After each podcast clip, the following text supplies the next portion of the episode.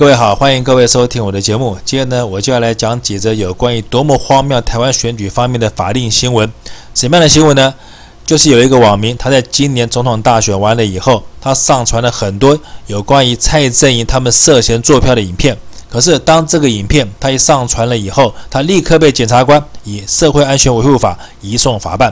结果呢，当这个案件送到法院的时候，这个法官似乎对言论自由有非常好的 sense，因此呢，他就判了这个网民无罪，因为他说这是属于政党批评，属于言论自由的范围。可是呢，当这个检察官他发现说，哟，法官居然不配合他，不配合他做蔡政府的打手，因此呢，他就第二度把这个网民送法办。可是呢，他这次送这个网民法办的理由却不是社会安全维护法，而是侮辱公署罪。各位啊，请问什么叫侮辱公署罪？侮辱公署罪到底是个什么鬼啊？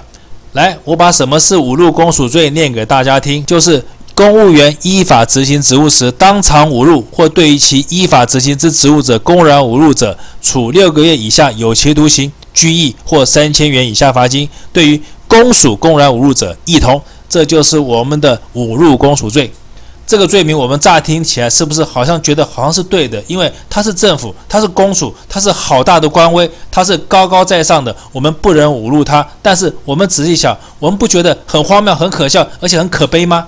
我们有没有想过，我们到底现在生活在一个什么样的时代里？我们是生存在还有皇帝、还有封建帝制的这样的时代，还是我们现在是民进党口口声声我们是民主自由、我们民主一百分的时代里？假如是所谓的民主自由时代的话，那为什么我们现在还有这个所谓的五路公署罪？因为只有在帝制时代，在帝国时代有皇帝的年代里，皇帝才是不能被批评，政府做的破事、做烂事才必须被掩盖，不能被挖出来。谁要是敢把这些破事挖出来，敢批评皇帝的话，就要通通拖出去砍头，通通拖出去枪毙。我们是生活在这样的时代里吗？假如不是的话，那为什么这个乐色五路公署法令居然还存在这个号称有百分之百言论自由的民主自由台湾社会里？而且你们这些检察官，你们这些政府官员，难道你们忘了吗？你们的薪水是谁付的？我请问你们一个问题：今天纳税人，我们花钱请了一批公务员来帮我们做事，可是当这些公务员他们开始从事不法，他们开始有疑似作票以及疑似侵犯人权、残害老百姓行为的这些事情的时候，老百姓不能有意见吗？老百姓不能怀疑一下吗？而当老百姓怀疑你们这些公务员可能作弊，你们可能官官相护的时候，你们这些由纳税人请来的公务员，居然还反过来要办这些纳税人，要把这些纳税人移送法办。这是什么民主啊？你们民进党号称的民主，不是口口声声说应该人民做主，应该由人民来决定政府应该怎么做吗？可是你们这些由老百姓请来的公仆，你们是公仆吗？你们根本是把自己当主子，把老百姓当奴才。你们就是一群打手跟恶犬，就是民进党政府请来的锦衣卫太监。为什么老百姓出钱请你们来，可是你们却可以反过来用法律来对付这些花钱请你们的老百姓？天底下还有这种道理？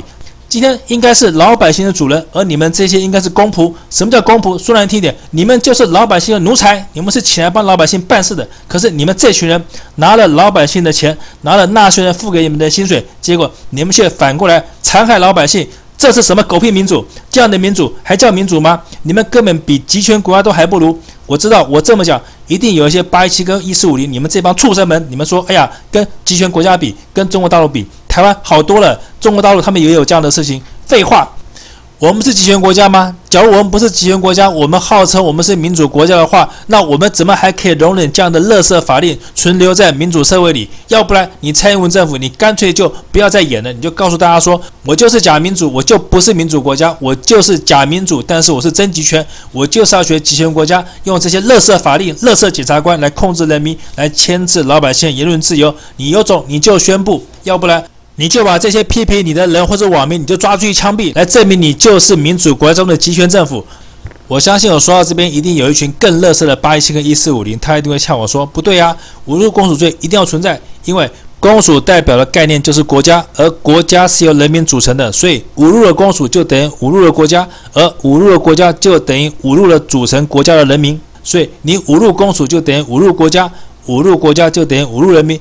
侮辱人民，当然要抓起来，当然要抓起来枪毙啊！但是好，假如说你这个逻辑成立的话，OK，那我也同意。但是你们的蔡政府，你们的蔡英文大小姐，她有遵从这个逻辑吗？她根本就没有。请问他什么时候在公开场合说过我们是中华民国？他只会说我们是中华民国台湾。尤其是选举的时候，他就用这样的垃圾语言在欺骗老百姓。而且当日本人他们把我们的钓鱼台改名的时候，我们除了抗议，我们还能怎么做？我们什么做法都没有。钓鱼台现在是谁的？现在台湾有地址，日本改名的，可是真正控制权是中国。你有种跟中国开战呢、可是你有吗？你只会讲。面对高中生的问题提问，你说，当日本把我们的钓鱼台改名以后，你会怎么做？你居然还假惺惺一副跟真的一样说，我们有民主啊，我们要坚持我们做对的事情呢、人家问你 A，结果你答 B；人家问你领土，结果你答民主。这就跟人家问你老子，结果你答孔子；人家问你领土，结果你装孙子。在领土上面，你除了装孙子，请问你还会做什么？问题是。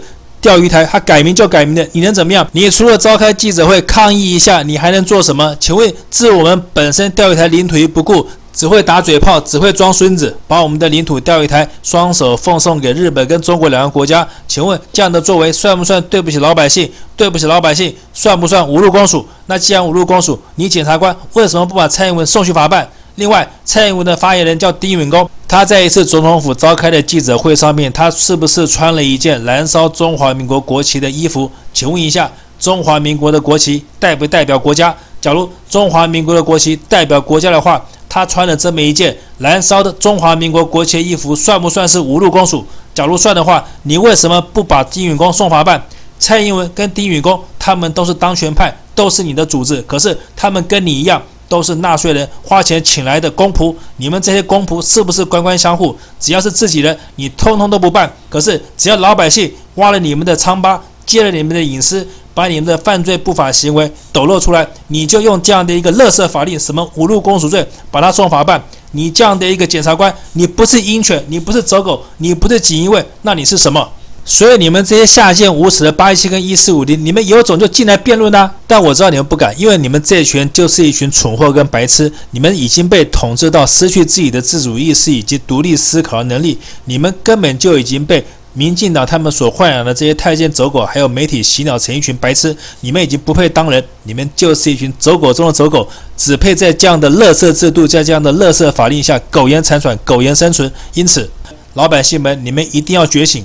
我们一定要号召我们地区的这些立法委员，我要们来共同推行，要来废除这条法令，要不然这条法令就是民主社会的恶法，就是民主社会的耻辱，让它留在我们的社会里，就是对言论自由、对民主自由最大的伤害。所以，我们第一件事情就是要呼吁我们所有的立法委员，一定要废除这条法，废掉这条民主的恶法。只有把这条恶法废了，民进党他们养的这些狗腿子、这些恶犬们，才没有爪牙可以对付老百姓。因此，这条侮辱公署罪在台湾这个号称民主自由的社会里面，它到底应该算个什么鬼？我可以告诉各位，它就是去你妈的大头鬼！因为像这样的大头鬼，他要是不去掉的话，那这个台湾所谓的民主自由就是假的，我们根本就是一个假民主、真集权的社会。这样的社会不是去你妈的大头鬼，那又是什么？最后，我要呼吁所有的高雄选民，大家看到这个新闻，你们看这个翻白眼的。他居然在被罢免的时候，居然还敢呛高雄老百姓，居然还敢呛韩粉。好，既然他敢呛的话，那我们就一定要把他罢免。所以现在罢免黄杰这件事情，一定要做第一个处理。我们一定要把这个白眼狼、这个翻白眼的这个女贼，把他罢免掉。不把他罢免，怎么解心头之恨？都这个时候了，他居然还敢这么嚣张，敢对罢免他的人呛声。好，那既然如此，我们就如他所愿，我们就一定要把他罢免掉。让他知道什么叫做以牙还牙，以血还血。你们对韩国做的事情，我们一定要加倍奉还。不这样做的话，正义怎么有出头的一天？因此，我再次呼吁大家，呼吁高雄人，你们一定要把这些乐色的议员罢免掉。罢免的环节是第一步，接下来我们就一步一步，不把蔡英文罢免，我们绝不罢休。好，那今天节目做到这边，谢谢各位收听。